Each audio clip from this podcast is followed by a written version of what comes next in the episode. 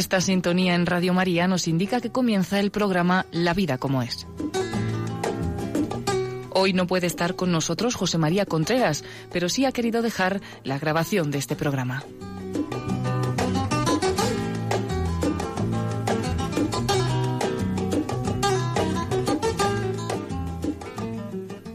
Muy buenas queridos amigos, aquí estamos nuevamente en La vida como es, el programa que se dedica a hablar de cosas referentes a la familia, cosas referentes al matrimonio, educación de los hijos, etcétera. Soy José María Contreras y les recibo con un cariñoso saludo. Hoy vamos a hablar del matrimonio. Vamos a dedicar una sesión al matrimonio para hablar de todo lo que ya hemos hablado del matrimonio, por lo menos de lo que a mí me parece más importante en estos, eh, en todos estos programas que llevamos hasta ahora. Cuando uno da una charla, una conferencia, cuando uno hace un programa de radio, pues muchas veces tiene la tentación de decir que esto de lo que se está hablando es de una cosa muy, muy, muy, muy importante, quizás de lo más importante y muchas veces no es verdad, o sea, hay cosas mucho más importantes. Pero dentro del campo de la orientación familiar, realmente mm, el matrimonio es lo más importante. O sea, actualmente en la sociedad en la que estamos hay una cantidad de sufrimiento tremendo porque no se sabe mantener los cariños dentro del matrimonio. No se sabe mm, vivir contracorriente, no se sabe vivir contra sentimientos. Tener en cuenta que unas estadísticas que yo he leído, no sé si será verdad, si no será muy exacta, etcétera, pero cada 30 segundos hay una separación en Europa, cada 30 segundos. En España cada 11 cada 11 minutos hay un aborto. Es decir, todo este tema en el terreno de la familia está causando un terreno una preocupación tremenda y una y, una separación es una cosa muy seria. Si hubiera cada 11 cada 30 segundos una colitis, por ejemplo, o una pues seguro que tomaríamos remedios, ¿no? La televisión nos diría cosas que compráramos remedios contra la colitis, que no sé cuánto, etcétera, y lo haríamos y procuraríamos, mm, si nos dijeran que cada una vez de cada eh, 100 que abre usted el grifo en su casa puede salir agua no potable y, y, a lo mejor pues tiene una pequeña diarrea, una pequeña, pues probablemente en muchas casas se bebería agua, agua mineral. Bueno, pues nos dicen esto, nos dicen esto de la, de la del matrimonio que está ocurriendo cada cada 30 segundos una separación en Europa, cada 11 segundos un cada 11 minutos un aborto, etcétera, y no se hace nada. No se hace nada. O se hace poquísimo en relación a lo que se podía hacer. Y la gente va al matrimonio y no se plantea con antelación, bueno, si tanta gente fracasa, yo tendré que hacer algo distinto a lo que hace esa gente que fracasa, pero no, no se hace nada distinto a lo que hace esa gente que fracasa. O sea, y se sigue haciendo lo mismo y se está haciendo lo mismo como si aquí no se separara nadie. Se está haciendo lo mismo por parte de, a lo mejor, de, de, de, de, de los mismos, de, de, la misma pareja que tiene que decir, bueno, tenemos que, que, que hacer algo, ¿no? ¿Cuál es el gran problema actualmente? Pues desde mi punto de vista, que yo, como sabéis, veo con frecuencia pareja, pues, eh, desde mi punto de vista el gran problema es que no se sabe lo que es el amor. Y es igual que si haciendo negocios uno no supiera lo que es el dinero, pues fracasaría. Porque el amor actualmente se está diciendo que es un sentimiento y que cuando ese sentimiento se termina, lo que se ha terminado es el amor. El amor no es solo un sentimiento, y mucho menos en el sentido que se dice de un sentimentaloide. Es decir, el amor no es solo el sentir, el tener mariposa en el estómago, el sentir y estar estupendamente y está ilusionadísimo. Eso no es, es más, es probable que eso no sea amor, eso sea sentimentaloides que no llevan al amor. Porque en el amor interviene el sentimiento, la inteligencia y la voluntad. Sentimiento de culpa, el sentimiento de agradecimiento, el sentimiento de, ternura, el sentimiento. Pero todos estos sentimentalismos de tener que estar en ascuas siempre que cuando uno, mm, digamos, eh, se siente con esos sentimentalismos, se cree capaz de todo y cuando esos sentimentalismos desaparecen ya no se cree capaz de nada, eso no tiene nada que ver con el amor. Eso está haciendo un daño tremendo al amor. Pero así es como se está educando en los programas del corazón. Así es como se está educando. Siento, quiero, siento, quiero, siento, quiero. Dejo de sentir ese sentimiento, así, dejo de querer. Y entonces cuando dejo de sentir, pues pues nada, ya esto va mal, esto no se hacen las cosas, no se hacen las cosas de verdad, no se hacen las cosas con... Pues señores, no tiene nada que ver con el amor, sentimentalismo ese eh, superficial y adolescente, diría yo. Es decir, que y, pero lo están metiendo en la sociedad, son los grandes programas, eh, los grandes educadores en el amor, eso es lo que hay, o sea que el amor es un sentimiento que tiene que ver con otra persona. Y cuando ese sentimiento se desaparece, uno tiene que echar mano de la inteligencia y de la voluntad para saber lo que tiene que hacer para seguir queriendo inteligencia y para hacer lo que tiene que hacer para seguir queriendo voluntad. He dicho un eh, eh, he querido decir sentimentalismo porque el sentimiento, ese sentimiento de ternura, ese sentimiento, ese sentimiento puede durar muchísimo. Lo que pasa es que no es igual que las alas, que las mariposas en el estómago. ¿Por qué esto es así? Yo ese sentimiento de, mariposa en el estómago, yo eso no lo puedo dominar. Yo soy dueño de mi libertad y porque soy libre puedo elegir mis amores. Pero yo no soy dueño de ese sentimentalismo de esas mariposas en el estómago. De eso yo no soy dueño. Y si cuando eso termina creo que, creo que ha terminado el amor, no sé nada de lo que es el amor, porque como no soy dueño de eso, ahí no interviene mi libertad. Y en el amor siempre interviene mi libertad. Porque yo quiero porque quiero querer. Muy importante. Y luego, cuando algunas veces cuesta querer, lo que hay que hacer es echar mano de la inteligencia, qué tengo que hacer para seguir queriendo, y echar mano de la voluntad y hacerlo.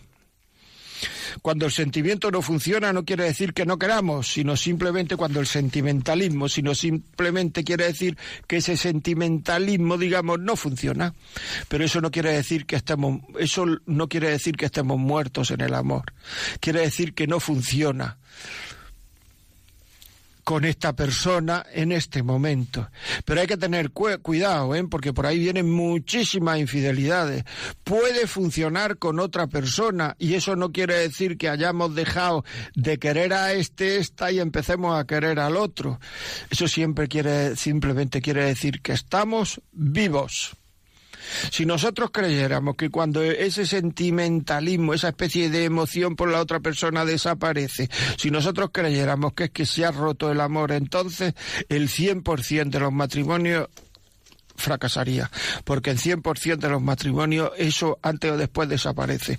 Después puede volver a aparecer, después desaparece, etcétera. Pero lo que tiene que estar claro es no nuestro sentimentalismo, sino nuestra sentimiento, nuestra inteligencia y nuestra voluntad. Y tenemos que saber que yo quiero querer porque me da la gana, que es la razón más libre que existe. Y el amor tiene mucho que ver con la libertad. Parece que estoy dedicando mucho tiempo a esto de, de el sentimiento, de la, de, del sentimentalismo, pero es que es importantísimo. Ustedes saben que esto se está cargando una cantidad de problemas de matrimonios tremendos. Y eso hace que cuando ese sentimentalismo baja, se deje de luchar por querer, porque el ser humano necesita lucha por querer Muchas veces necesita luchar por querer, porque muchas veces en una, en uno, en un cariño, uno tiene que ir contra lo que le pide el cuerpo, tiene uno que querer contra lo que le pide el cuerpo, tiene uno que querer contra sentimiento. Y ahí estamos eh, en la primera, digamos, cosa importante, aparte de los sentimientos que quiero decir hoy, los sentimientos negativos no se comparten en el matrimonio. Lo digo con absoluta certeza. Todo aquello que me lleve a querer menos al otro no se comparte con el, con el con la pareja en el matrimonio. Todo aquello que, porque hay mucha gente incluso buenísima, con muy buena voluntad, que dice que sí se comparten y no se comparten están equivocados. O sea, yo no puedo decir a mi mujer, por ejemplo, cada vez que te veo, eh, no me pareces nada guapa, pero en cambio estoy aquí luchando por quererte. Eso, eso no se puede decir, porque al otro no le ayuda a quererme más. Al otro lo que hace es derrumbarlo. Al otro lo que hace es mm, no le ayuda a nada. Por tanto, eso no se puede decir. Y quien diga que eso se debe decir y se debe de compartir está equivocado. Todo lo que vaya mm, a quitar la ilusión y el amor en un matrimonio no se debe decir. Decir, así de claro. Esto lo, lo claro, es que no, eh, a mí me ha preguntado gente, se lo digo, es que no siento nada por ella. Vamos a ver, eh, ¿y qué ganas diciéndolo? Si luego a lo mejor dentro de cuatro días sí siente. Tú lo que tienes que comportarte siempre, tu comportamiento siempre tiene que ser como si sintieras mucho por el otro, si estuvieras emocionado. Y eso es comedia, pues eso es comedia, sí, pero es que la comedia forma parte del amor hace unos cuantos años, hace ya bastantes años, cuando uno quería justificar eh, el, dejar una el separarse, el dejar a una persona, pues decía que, que, que es que no podía perder el último tren de su vida. Luego uno algunas veces veía el tren y en fin tampoco era tan tren, ¿verdad? Pero bueno, Después se dijo, es que yo no puedo hacer comedia, ¿lo veis? O sea, dándonos de, dándonos de fuerte, de heroico, de, de, de recto, yo no puedo hacer comedia. Pero si la comedia forma parte del amor, tú para conquistar a tu mujer, a tu marido, has hecho comedia.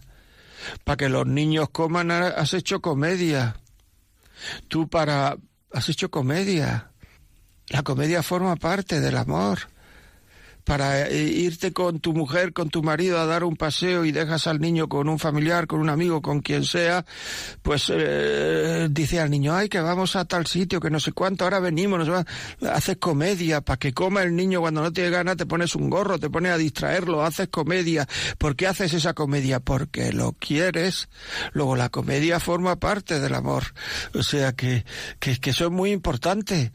Luego en un matrimonio para querer también hay que hacer comedia, muchas veces. Y eso forma parte del amor, para que el otro esté contento, se sienta querido, se sienta querida, para que... Claro. Es decir, si no quieres hacer comedia, no te cases. No te cases si no quieres hacer comedia. Muy bien. Seguimos. Ahora ya, perdón, es que me he distraído un momento, eh, ahora ya se dice que lo que hay que hacer es Ahora cuando ya preguntas qué es lo que ha pasado por, por una desunión, por una separación, cuanto antes se decía esto que he dicho de el último tren de mi vida, de la comedia, ahora se dice el desgaste. El desgaste es no hacer esfuerzos por querer. El desgaste proviene simplemente de aguantar. Y hay que querer, señores, hay que querer. No hay que aguantar solo, hay que querer. El aburrimiento en el amor es no querer. El desgaste en el amor es no querer. Y todos sabemos lo que tenemos que hacer para querer, para querer más, para querer de una manera digamos, intensa, para, para que la otra persona se sienta querida. Eh, estos detalles, tan, que está hecho de detalles pequeños, dejar el mejor sitio, saber sonreír en un momento dado, saber no quejarse, saber sacar cosas positivas en el ambiente, saber hacer agradable la vida de familia que está hecha de cosas muy pequeñas. Y eso forma parte del cariño a la mujer, al marido, a los hijos el saber no traer una cantidad de preocupaciones, el saber no abotargar al marido con una cantidad de preocupaciones, todo eso es querer, el saber ser positivo, el saber despreocupar al otro, el saber, ya digo, decir que la comida está buena de forma habitual, eh, eh, no quejarse de la comida, del, del, del si las cosas son así, la queja mm, desasosiega a la persona y además decirme, ¿para qué sirve quejarse? ¿Me lo podéis decir? ¿Para qué sirve quejarse? Cuando la queja, la queja lo que hace es que pone un desasosiego. Hay personas que se están quejando porque el ascensor no viene, porque hace mucho calor, porque no ha venido, parece que todo el mundo está contra ellos, todo le sale mal. ¿Cómo vas a educar? ¿Cómo vas a hacer un ambiente de familia agradable donde los críos estén contentos, donde hay personas que cuando llegan a casa, cuando llegan a casa parece que ya no pasa nada, está ya papá aquí, está mamá, no pasa nada, todo solucionado. Pero eso no lo tenemos que ganar. ¿Y cómo se gana uno? Luchando por preocuparse. ¿Cómo se gana eso? Luchando por preocuparse por los demás. Preocuparse, que en este caso los demás son mi marido, mi mujer y mis hijos luchando por preocuparse por los demás y no quejándose, sacar cosas positivas, optimizar el ambiente, saber motivar, motivar. La palabra motivus viene de virtudes y motivar es poner de plano, tirar para arriba de la gente, poner sus virtudes eh, eh, en primer lugar. Bueno, pues cuando uno hace estas cosas, el desgaste no aparece, ¿eh? No creéis que el desgaste aparece así de forma, no, no. El desgaste no aparece casi nunca, porque hay una ilusión por querer, una lucha por querer, una preocupación por querer. Y además de esa preocupación por querer, de esa lucha por querer, lo que ocurre es que mm, si uno está intentando luchar por querer, por mejorar esto que he dicho, por sacar el lavavajillas, por sacar la lavadora, por, por, mm, por abrir la ventana para que entre fresco y no haya pues si uno está luchando por eso, es muy difícil que uno tenga la cabeza en otras cosas, en infidelidades, por decirlo así. Cuando uno tiene la cabeza en infidelidades, es que no está luchando por querer. Por otra parte, también mm, hay que saber eh, discutir en un matrimonio. Yo creo que que es muy difícil no discutir en un matrimonio. Algunas veces hay que discutir y no hay más remedio que discutir, porque son, es, un, matrimonio es una relación, eh, la gente dice muchas veces, es una relación entre iguales. No, no, es una relación entre desiguales, porque el hombre y la mujer son desiguales. Y entonces la mujer ve las cosas desde un punto de vista, el hombre las ve desde otro, la mujer las ve con una perspectiva, el hombre las ve con otra perspectiva, y entonces es una especie de relación entre desiguales. Por tanto, tiene que haber cosas en las cuales no estemos de acuerdo. No se trata de estar de acuerdo en todo, se trata de ponerse de acuerdo en lo importante. Y en la medida en que te pones de acuerdo, pero algunas veces salta la discusión.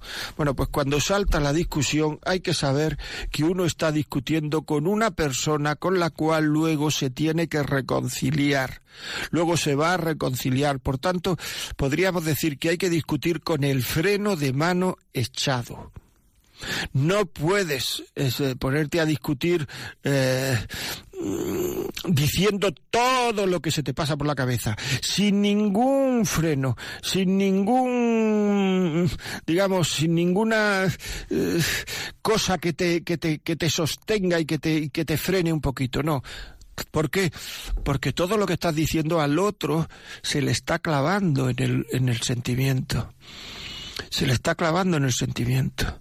Y luego, para desclavar eso del sentimiento, lo que empleamos son razonamientos. No, si yo no quise decirte esto, si no sé cuánto. Pero muchas veces es muy difícil quitar del sí, pero me lo dijiste. Y muchas veces sabemos que no piensa así, pero lo dijo. Pero lo dijo. Y para quitar eso del sentimiento no es fácil. No es fácil. Entonces lo que tenemos que hacer es eh, eh, meter ahí otro sentimiento de sentido contrario y un poquito más fuerte. Bueno, pues mañana vamos al cine, nos tomamos una cerveza y un pincho tortilla y así no, bueno, pues ya estamos cenados y ya estamos después del cine y tal y nos damos un paseo. Bueno, pues eso luego, bueno, puede ser, pero claro, si se han dicho cosas tan bárbaras, cosas tan brutales, entonces, en una, en un, en un, en una discusión no, no, es muy difícil que, dar un sentimiento de sentido contrario.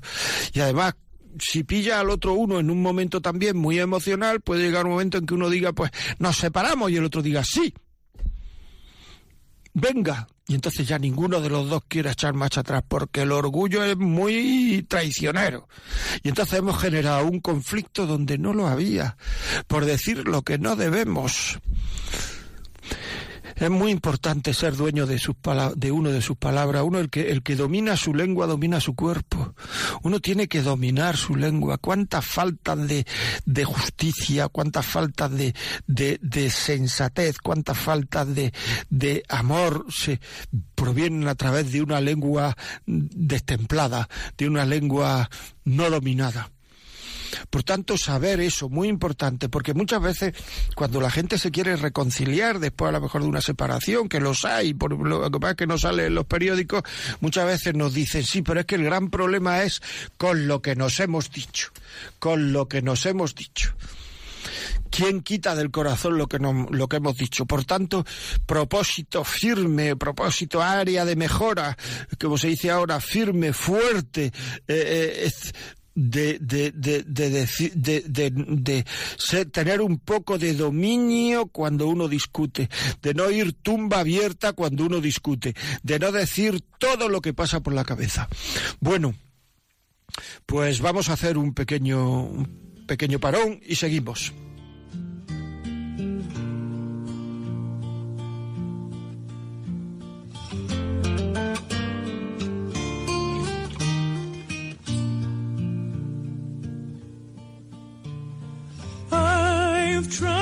To hold this back so long.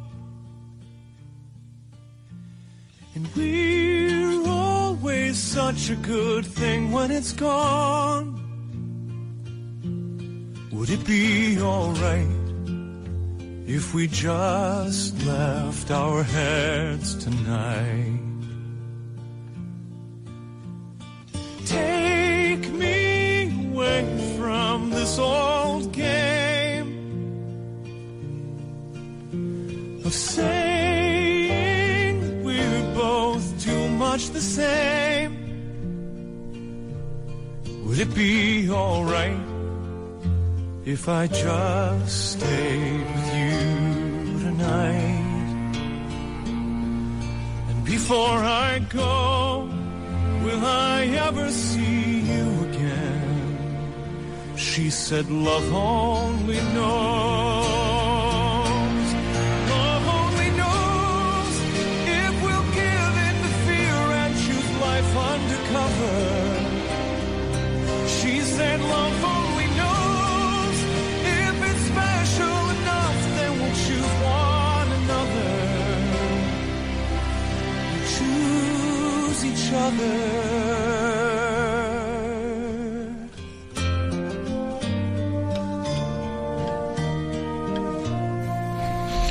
Continuamos, estamos hablando aquí del del matrimonio hoy, de algunos aspectos importantes en el matrimonio. Hemos hablado de los sentimientos, hemos hablado de, de, la, de la discusión, hemos hablado de, de, del desgaste, hemos hablado, y ahora queremos hablar, vamos a hablar de una cosa que a mí me parece también muy importante, que es las clases de amores que tiene el ser humano. Todos los amores que tiene el ser humano, y esto hay que saberlo, no son iguales. Hay unos amores que yo llamo horizontales y unos amores que yo llamo verticales. Los amores verticales, que son el amor a los padres, el amor a los hijos, el amor a la tierra donde uno ha nacido, el amor al equipo de fútbol, el amor, son amores que son muy difíciles de perder. Y en un individuo sano mentalmente, en algunos casos son imposibles de perder. Hay otros amores que se pueden perder, que son los horizontales. Y en estos amores que se pueden perder, son solamente tres, reduciéndolos, son solamente tres, el amor a Dios, el amor a la pareja y el amor al, al trabajo. Además son amores, que ya me había oído otras veces hablar de esto, que son muy, muy, muy parecidos.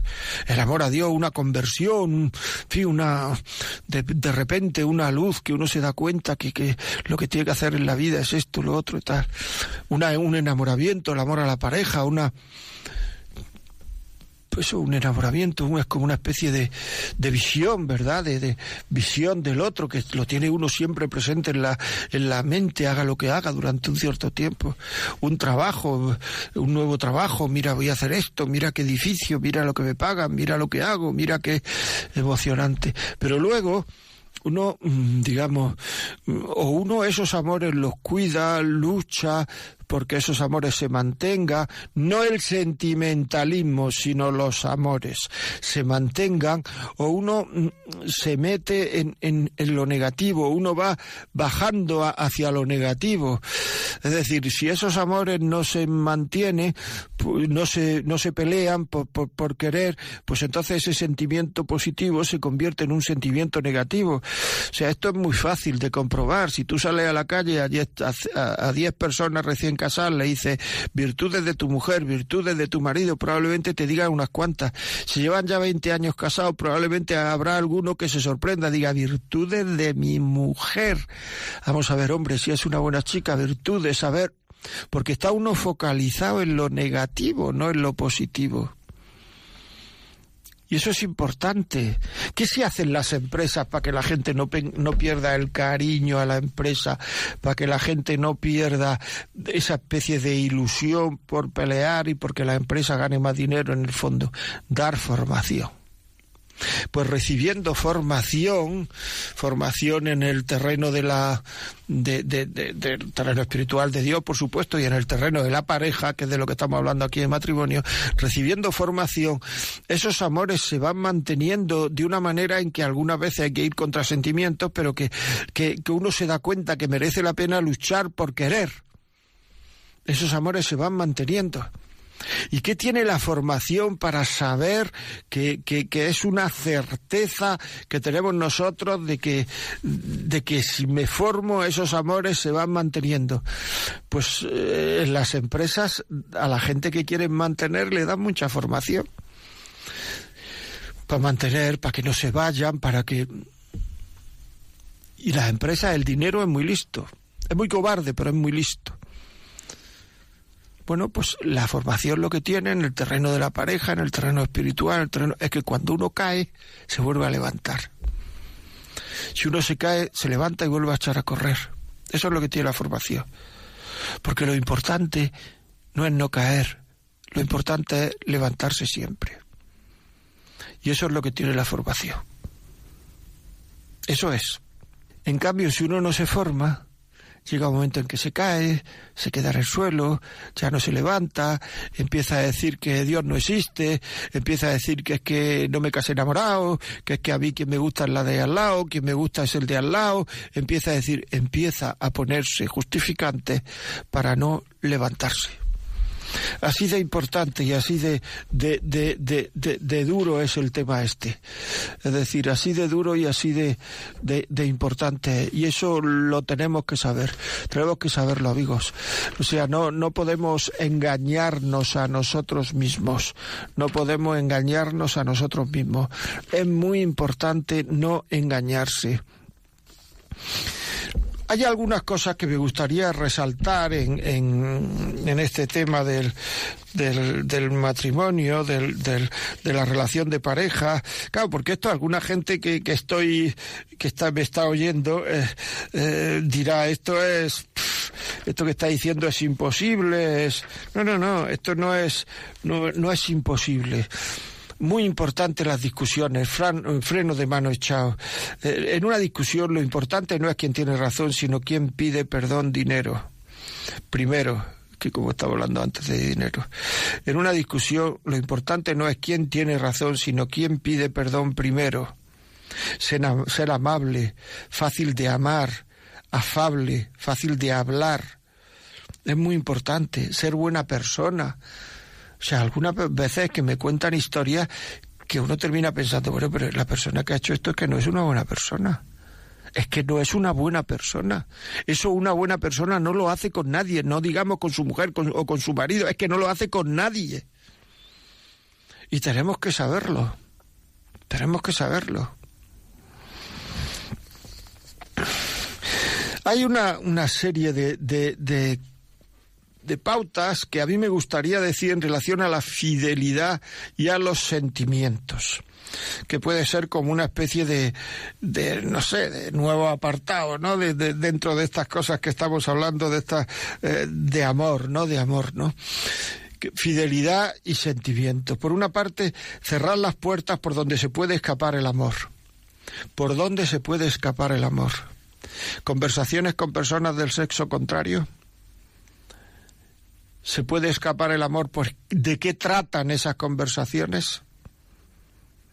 Hablar excesivamente de sentimiento, de sexualidad con personas de, del sexo contrario. Llevar el corazón como en una bandeja.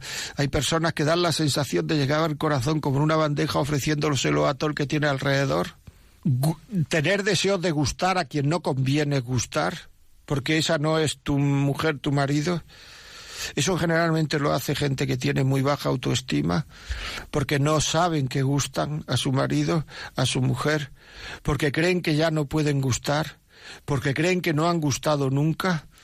Y entonces en el momento en el cual empiezan a se dan cuenta que gusta, pues eso parece para ellos una especie de fuerza tan tan grande que parece que no lo pueden controlar. Importantísimo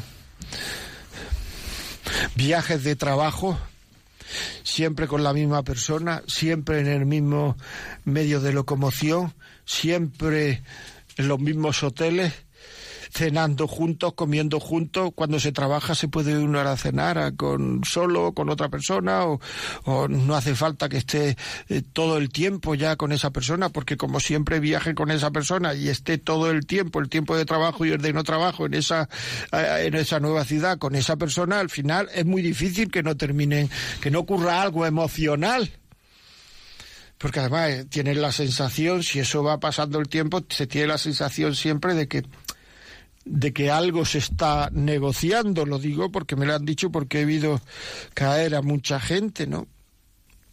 Muchas veces te dice gente que, que quiere mm, ayudar a gente separada. Bueno, pues yo creo que es mucho mejor que le ayuden expertos en estos temas, orientadores familiares, gente que sabe de esto, etcétera, porque, porque mm, se pasa de ayudar a la gente separada a estar ligando y a estar coqueteando sin darse cuenta uno. Y entonces uno tiene que tener la suficiente rectitud de intención para saber que no está ayudando, es que a uno le gusta comer con ese, comer con esa, es que lo pasa bien, es que le gusta, es que le emociona un poco, es que está, como se dice, firteando.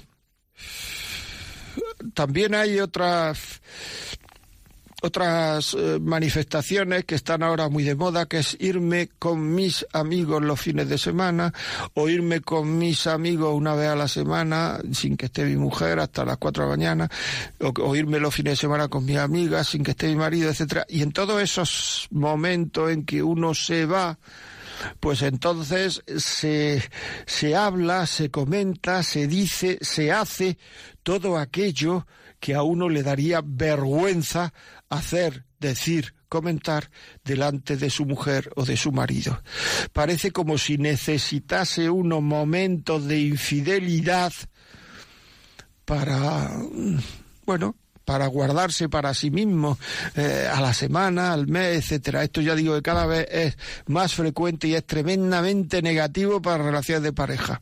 Yo comprendo que algunas veces uno necesite desahogo y uno pues se va a comer con un amigo, se va a comer con, pero no con esa intención de yo me voy con mis amigos, con mis amigas a a esto, a hacer, a, hacer esto, a desahogarme por ahí.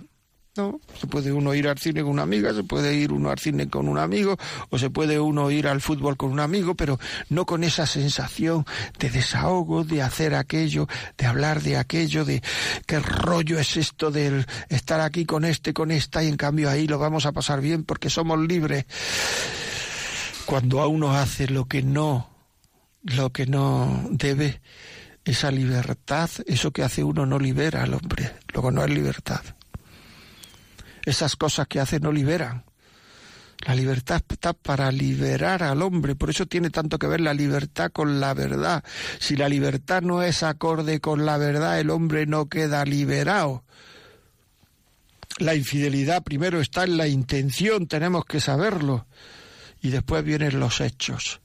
Ojalá, cuánta gente eh, te dice, ojalá yo pudiera, o sea, irme con esta, irme con este, hacer esto, hacer lo otro, y se dice muchas veces delante de la pareja, delante, todo eso, todo eso separa mucho, ojalá, pero que ojalá pudiera hacer esto o lo otro, pero que ojalá, tan mal estás, ojalá que, claro, es que son cosas que, que saber ir contracorriente conversaciones en trabajo se habla muchísimo de infidelidad, pues uno procura quitarse esas conversaciones, van a decir, es que este, mira, siempre tal, parece un colgado, tal, bueno, es que esta tal, bueno, mira, lo que quieras, es que la persona que quiere hacer cosas en la vida, con una cierta frecuencia tiene que ir contracorriente.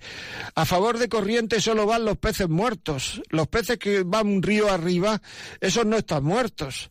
Pues nosotros tenemos que ir muchas veces río arriba y entonces vamos a ser rechazados, es probable que alguna vez seamos rechazados por los peces muertos, porque a pesar de gritar mucho están muertos, porque no son libres. Y cuando no son libres una persona porque lo que hace no libera, cuando uno no es libre es esclavo de algo, de su cuerpo, de su sexualidad, de su sensibilidad, de sus emociones, de su timidez, de su falta de formación.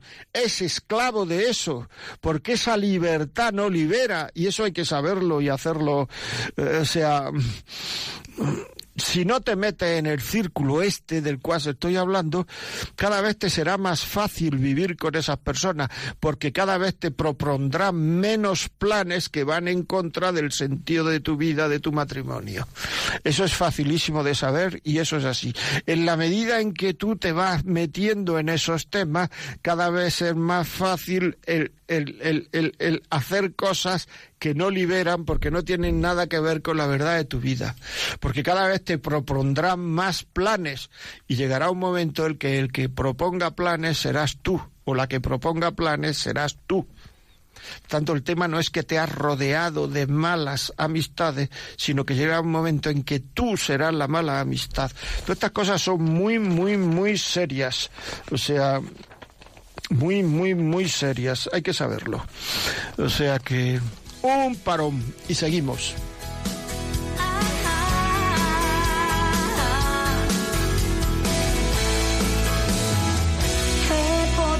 Conocer todos los mares de esta tierra. He podido contemplar el amanecer de cualquier ciudad He sentido ese calor que el sol me da cuando despierta. Nada es como tu mirar, nada es como tu mirar. He viajado a mil lugares tan sorprendentes, me serían imposibles de describir. He tenido sensaciones tan diferentes,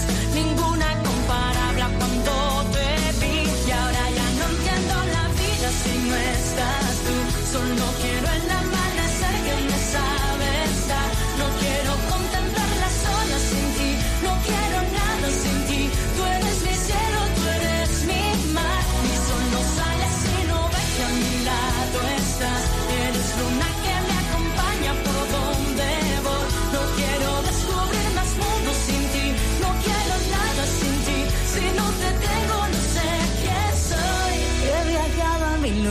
sorprendentes Continuamos.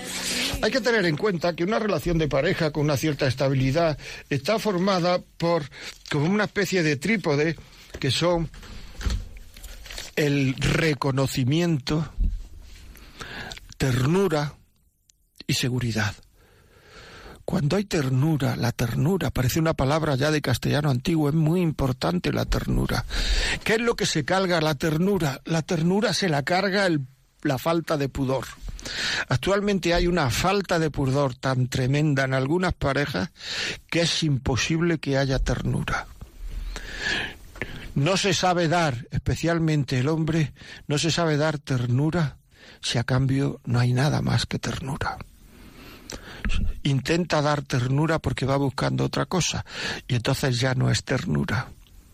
Y la ternura es importante, porque la sexualidad es muy importante en una pareja, pero también es muy importante para querer algunas veces no tener relaciones sexuales, porque es lo que el otro te está pidiendo para ser querido, no tener relaciones.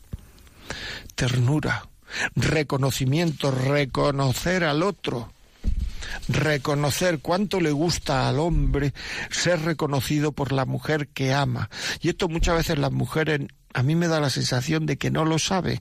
Al hombre le gusta que le digas que vale mucho, cuánto vale mi Pepe, cuánto vale este chiquillo, qué tío más válido para lo que hace. Eso le gusta mucho. Hay un refrán persa que una vez leí en, en una relación de refranes que ponía nada agrada más a un hombre que el reconocimiento de la mujer a la que ama. Y es así. Pero muchas veces nos creemos que si reconocemos al otro una serie de cosas, el otro va a seguir ganando. Y como esto es una relación entre desiguales, pero que están los dos a la misma altura, pues entonces si el otro sale ganando, quiere decir que él está por encima, yo estoy por debajo, y no quiero que eso pase. Y al no querer que eso pase, pues entonces no reconozco. No reconozco. Una vez fui a ver a una persona que se le había muerto el marido, al cierto tiempo fui a verlo y empezó a decirme lo que le, me gustaría que Pepe supiera, que que lo necesito, que estoy que, que me gustaría verlo por un minuto para decírselo, etcétera. Y yo le dije, ah, no te preocupes, si eso lo sabía. Y me dijo, no, no lo sabía. Digo, no. ¿Por qué? Dice, porque yo no se lo decía nunca. Dije, ¿por qué no se lo decía? Dice, no vaya que se lo creyese. ¿Qué pasa si el otro se lo cree? ¿Qué pasa cuando un niño se cree que es un buen estudiante? Pues que no quiere perder ese estatus. Por eso los niños que empiezan en, en, los primeros cursos siendo los mejores, probablemente terminan el bachillerato siendo los mejores de la clase. Porque como están considerados los mejores, no quieren perder ese estatus y se esfuerzan. Luego llegan a la universidad y como ya no los conoce nadie, algunos de esos mejores se vienen abajo pero esa especie de reconocimiento del otro los mantiene vivos. Por tanto, el reconocimiento del otro, el reconocer que lo quiero, el reconocer que me quiere, el reconocer que me gusta, el decirse esas cosas, el reconocer que vale lo que hace, el reconocer que el reconocer su opinión, no quitarle la opinión en las reuniones, en las tertulias, no hacer ver que nosotros sabemos más que él o que ella, etcétera, etcétera. Todo eso es absolutamente fundamental, el darle el beneficio de la duda, el que cuando se equivoque y dice una tontería, pues echar un capote y decir, no, ha querido decir que esto, lo otro, tal, etcétera. Todo eso es absolutamente fundamental, pero no lo hacemos muchas veces. No lo hacemos porque muchas veces parece como si nos gustara que el otro quedara mal, porque en el momento en que el otro queda mal yo quedo bien. Es tremendo eso, una falta de cariño tremenda. Y además es rebajar la relación. Me gusta tener una relación con una persona que habitualmente queda mal porque dice tonterías, aunque no sea verdad, pero ¿me explico o no me explico? Es que es muy importante, importantísimo. Y cuando hay seguridad, perdón, cuando hay reconocimiento, cuando hay ternura, hay seguridad. En el momento en que el reconocimiento, la ternura empieza a, a fallar, la seguridad empieza a fallar. La gente se siente insegura en esa relación, se siente un poquito a prueba, podríamos decir, se siente un poquito, bueno, aquí lo que hay que hacer es eh, desencantada, se siente un poquito de, no es esto lo que yo esperaba que es otra de las cosas graves que algunas veces ocurren en el matrimonio, por lo menos desde mi punto de vista. Hay gente que tiene una idea tan idealizada de un matrimonio, una gente que tiene una idea tan, tan perfecta de lo que tiene que ser un matrimonio, que bueno, mm, lo que hay en su casa no es perfecto, ni en tu casa, ni en la mía, ni en la de nadie. O sea, un matrimonio es lo que tú estás viviendo. Echa fuera de sí todas esas perfecciones, échalas fuera que están haciendo muchísimo daño. Un matrimonio es esto.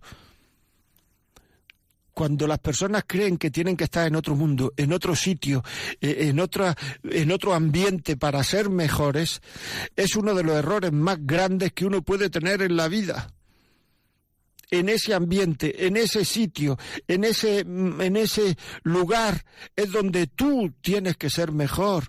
En ese matrimonio es donde os tenéis que querer en ese con vuestro carácter, con vuestros defectos, con vuestros defectos de carácter, eh, queriendo los defectos del otro y el otro intentando luchar eh, por, por desecharlos, sabiendo que que para ti quitar mis defectos es muy fácil porque son los míos, no los tuyos, pero para mí quitar mis defectos es muy difícil.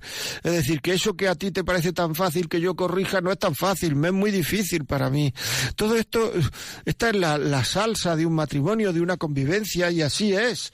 Y si, y si hay cosas que van mal en la vida, te echan del trabajo, un niño se pone malo, lo otro no sé cuánto, etcétera, que eso la culpa no la tiene el matrimonio. Es que muchas veces cuando las cosas no salen como nosotros esperamos, le echamos la culpa a la, a la, a- al sentido de nuestra vida, a nuestra vocación matrimonial, digamos, que no tiene la culpa el matrimonio, nuestra relación de pareja de esas cosas.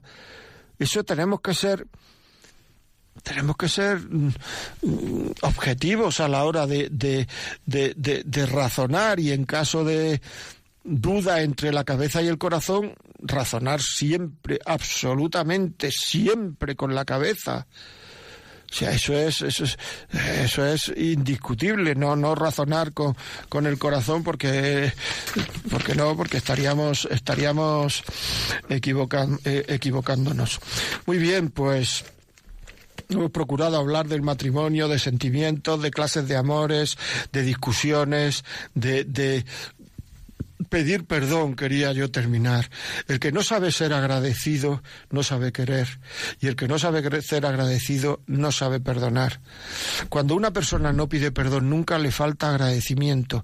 No sabe ni querer ni ser querido.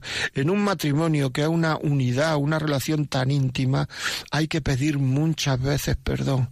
Porque nosotros, el ser humano, somos seres imperfectos. O sea, somos imperfectos y tenemos que saberlo. Por eso hay tanto miedo en la sociedad al silencio, porque en el momento en que estamos en silencio nos damos cuenta que somos imperfectos y no queremos darnos cuenta de eso.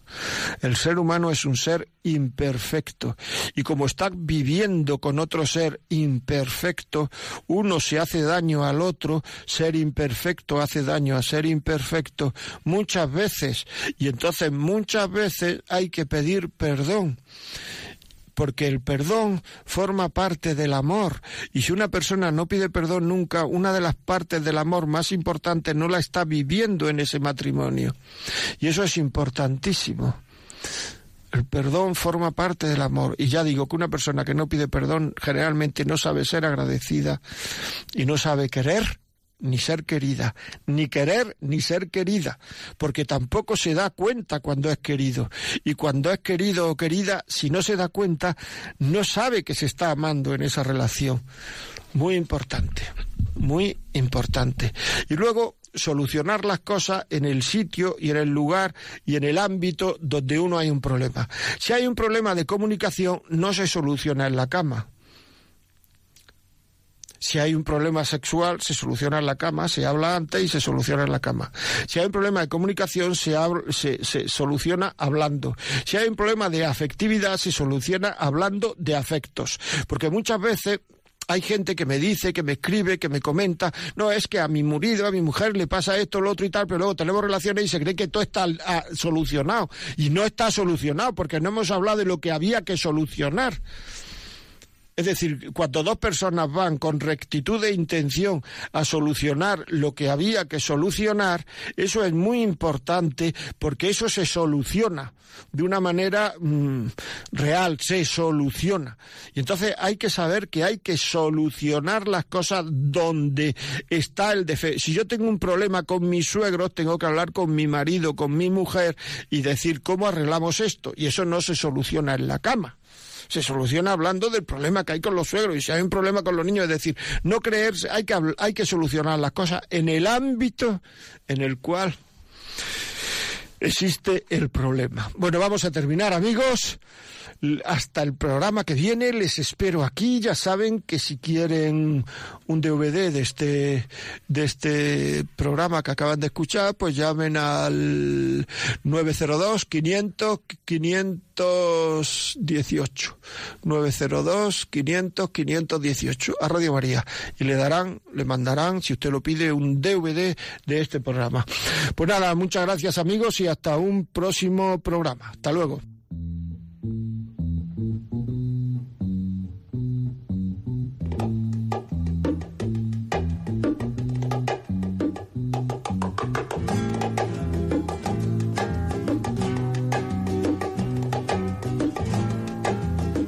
Así finaliza en Radio María el programa La vida como es.